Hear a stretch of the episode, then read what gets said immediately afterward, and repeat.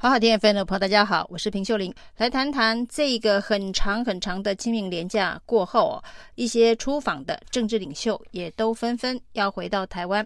蔡文总统呢，在回台湾之前，最重要的是跟美国的众议院议长麦卡锡以及多达十八位的这一个跨党派的议员会面呢、啊。那据说还会有一个联合声明。那如果真的有这么重大的联合声明形式，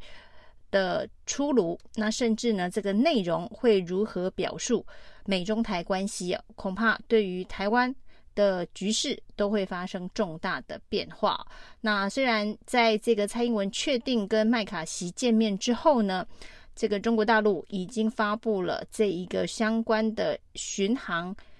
这个军演的计划。那进一步恐怕是要看明确的实质的会面的内容跟形式。再有其他的反应哦，那显然现在是一个非常紧张而关键的时刻。那马英九呢，也快要从中国大陆回台湾了。那马马英九这一趟中国大陆的访问呢，原本定调为这一个文化历史祭祖寻根之旅哦，但显然呢，这个政治位还是比历史文化以及祭祖的相关的这一个焦点。成为大家所关注的，包括马英九在中国大陆所提出的中华民国宪法的定义，还有九二共识一中各表的这个表述的方式哦，都是在这一次马英九在出访前大家的所没有料想到的。那马英九这一次呢，跨出尺度，把中华民国随时带在身上、带在口中的方式哦，走了这么一趟。中国大陆还见了中国大陆的，包括了一江苏省委书记、重庆市委书记、上海市委书记等等啊，这个对于中国大陆来讲是非常高层的政治官员啊，所以这一趟马英九的行程呢，也是一个可能会影响未来两岸关系重要的关键，特别是会影响到二零二四。的总统的选举，马英九这一趟访中行程所创造出来“九二共识”一中各表的路线，会成为国民党在二零二四总统大选的竞选主轴嘛？而这一个主轴所推销的这一个避战、和平、反战、反台独的路线，会是台湾人民所愿意接受，或是呢，呃，成为选战当中有利的一个。政治诉求嘛，这就是下一个非常重要的观察点了。那另外呢，在这一个连假期间，在美国访问的还有红海的前董事长郭台铭啊。那郭台铭到底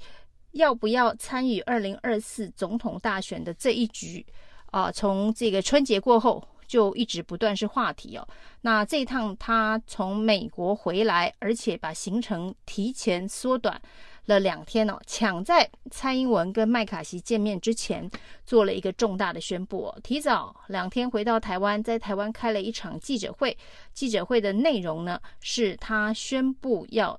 投入二零二四的总统大选哦。那大家投入的形式仍然是争取国民党的征召哦。那国民党现在呢，总统候选人提名的方式已经是确定有征召了。那一旦启动的是征召机制，有没有党籍？就已经不是关键议题了。那所谓的张善政模式，指的就是征召一个无党籍的人士，请他加入国民党，成为国民党的候选人哦。那在朱立伦拍板总统候选人用征召模式之后呢，所谓的张善政模式就完完全全可以套在郭台铭身上啊。所以郭台铭等的那个办法，对他来说呢，应该也算是等到了。于是他做了一个非常明确的这个宣誓宣布，就是说呢，他要争取国民党的提名哦。那他用深深的一鞠躬道歉，为他四年前呢，他不再是像之前年轻气盛这样子的一个轻轻带过的方式来道歉，而是非常慎重的为他四年前呢，因为初选失败而负气出走这件事情呢，做了一个严肃的。鞠躬道歉了，那请国民党的支持者能够原谅他四年前的行为。那另外他说呢，他希望从现在开始让自己的民调能够往上走哦。所以他说，如果有做有接到民调的话，请唯一支持郭台铭哦。这当然是所有的候选人参选人最喜欢向自己支持者诉求的方式哦。但是一个非常关键的重点呢，郭台铭说，如果他的民调啊在最终还是输给了侯友谊的话，他绝对会全力支持侯友谊。一起下架民进党，这也代表之前呢、啊，大家猜测，万一呢，这个国民党啊没有提名郭台铭，郭台铭会不会跟柯文哲连结成第三势力哦？所谓的郭柯配、柯郭配等等啊。那对于国民党来讲，这就是一个非常严重的状况哦。那郭台铭的这一番参选声明哦，最重要的意义对国民党来讲就是整合成功哦，至少把郭台铭整合进国民党的这一个。呃，基本的板块当中哦，就是说呢，他跟侯友谊在民调的竞争上面，如果输的话，他仍然会全力的支持侯友谊哦。那当然，郭台铭的这一番参选声明，极有可能会让他的支持度往上走。那对照现在呢，侯友谊的支持度不断的往下跌的状态哦，两个人的支持度在。国民党拍板征召之前会不会发生交叉？这是接下来要持续观察国民党的总统候选人的提名会不会主要候选人换人呢？那目前呢，朱立伦口中的主要候选人，大家都认为是侯友宜啊。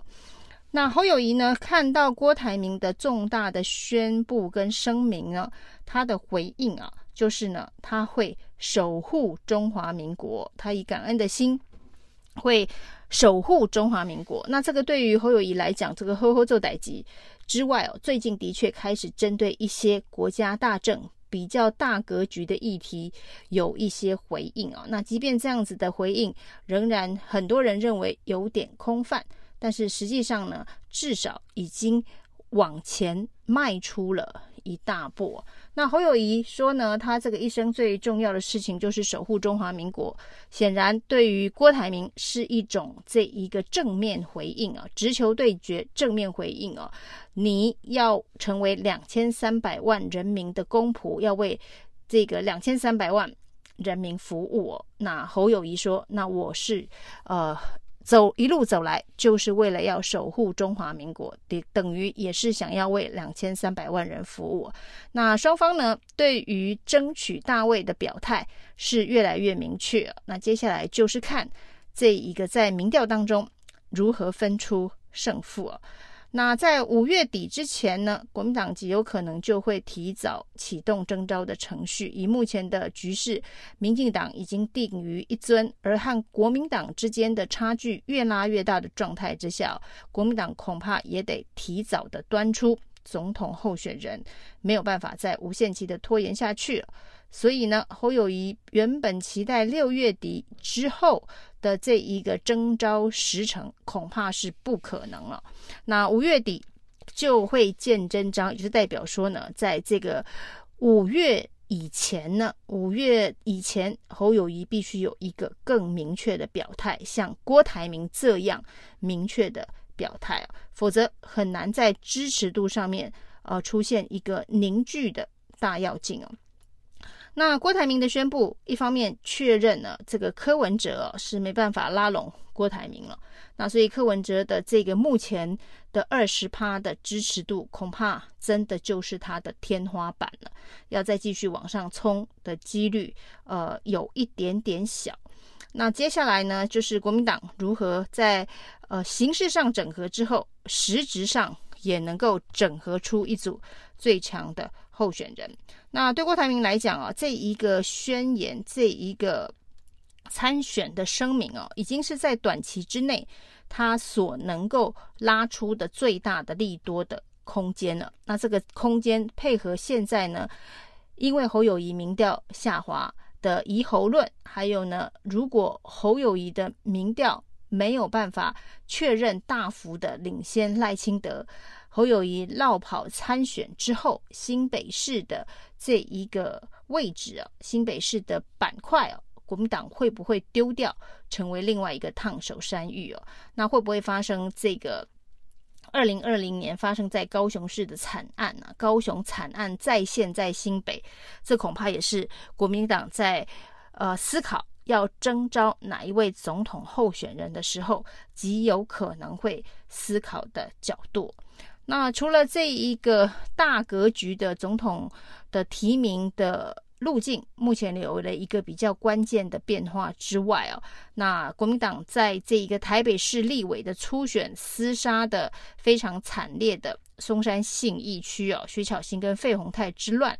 对于蓝军之间的这个内部的驳火，创造更多的心结，这个事情恐怕也会被放大解读跟处理，甚至有外溢效应啊。那一旦这个外溢效应发生啊，那再加上这个大的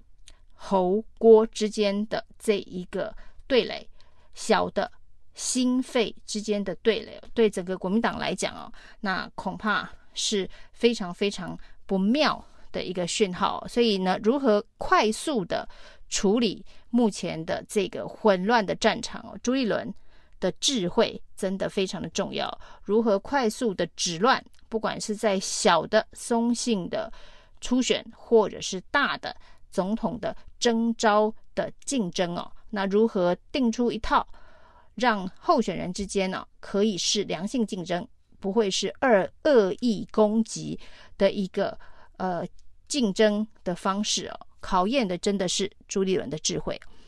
以上是今天的评评理，谢谢收听。